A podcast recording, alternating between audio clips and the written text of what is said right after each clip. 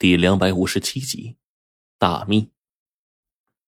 我们谁都没有想到，这女尸会在此刻突然改口，而且听尸妖的意思呀，这女真三族之间可是有着什么滔天大秘密的。我虽然呢从小到大学习不好，但是呢这些常识我可是知道。在南宋时期，女真一族组建了大金国，但终究在元朝时代被彻底灭绝了，所幸存的。为免遇难的金国后裔分作了三个女真部族，分散在各地，各为其主。在这期间呢，女真族再也没有兴盛的时机了。那这种情况呢，一直延续到了明朝的中后期。作为三大女真部族的建州女真建立了后金啊，也就是清朝的前身。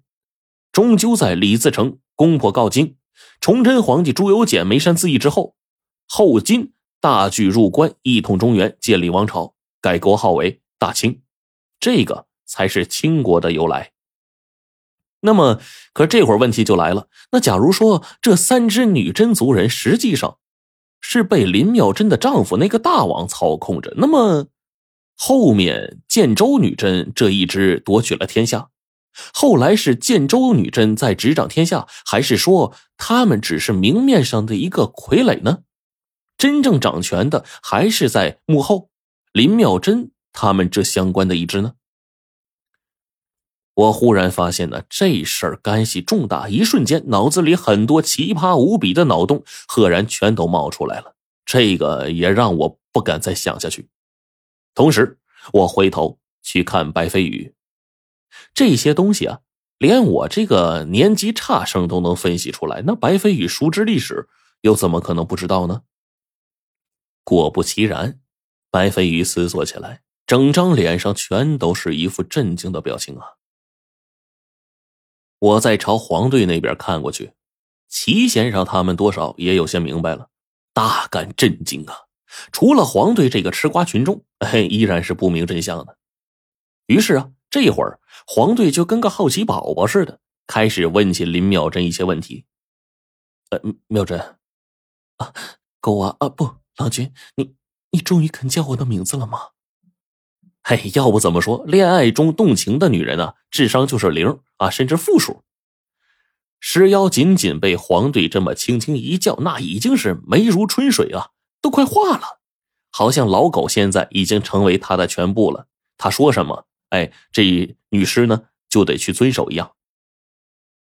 罗晨，你没事吧？罗晨，正在这个时候。白程程从外面跑进来，估计啊是听到里面的躁动，有些不放心。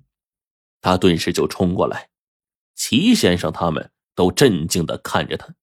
白程程看着地上惨死的两具尸体，俏脸一片煞白呀。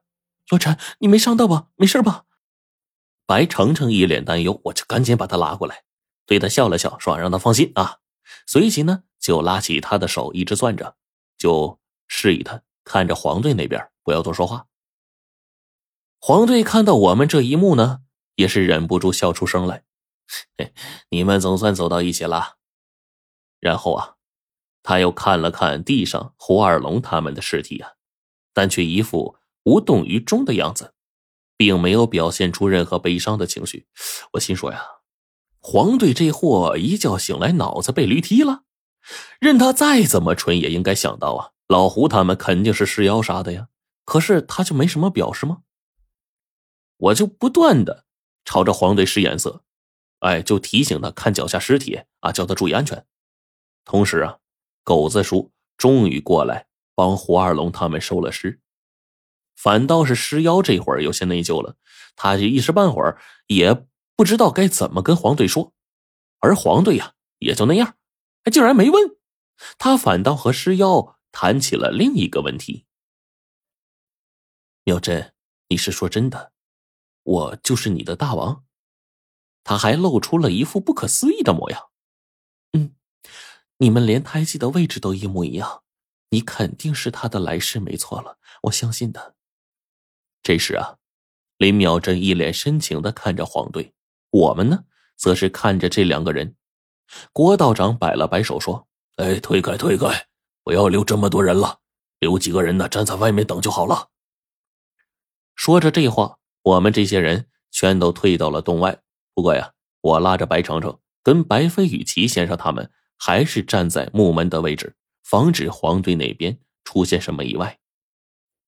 与此同时，黄队那边说话了：“既然你认定我就是你大王的来生，那我们基本上就是同一个人呐。可能只是没有了以前的那些记忆，除此之外，我们都是一样的，还是原来的那个人。你说这个秘密牵扯巨大，大王有令不可以说，可是我现在却很想知道。”黄队一把拉住石妖的手，轻声问他：“妙晨，如果我也问你的话，那么你会说吗？”我，石妖陷入了沉思啊。都到了此刻了，他还是时而打量黄队一眼，似乎在确认他是不是自己记忆中的那个大王。良久之后，石瑶点了点头，说。也对，现在你就出现在我身边，我还需要需要严守什么秘密呢？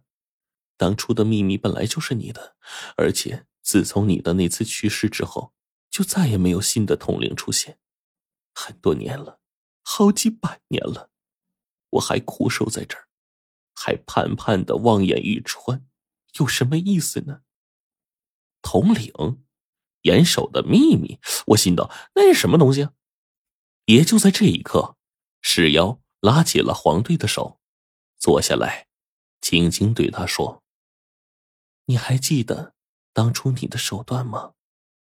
石妖脸上一片恍惚，旋即他才摇头说：“啊，说错了，现在的你早已经没有了前世的记忆，怎么还会记得以前的事呢？”世瑶独自苦笑了一下，黄队顿时借机发挥说：“究竟是怎么回事啊？要么你别告诉我了，要么你一下说清楚啊！别搞得我，我只知道一半，弄得迷迷蒙蒙的，我很纠结呀，你知道吗？”对不起，对不起。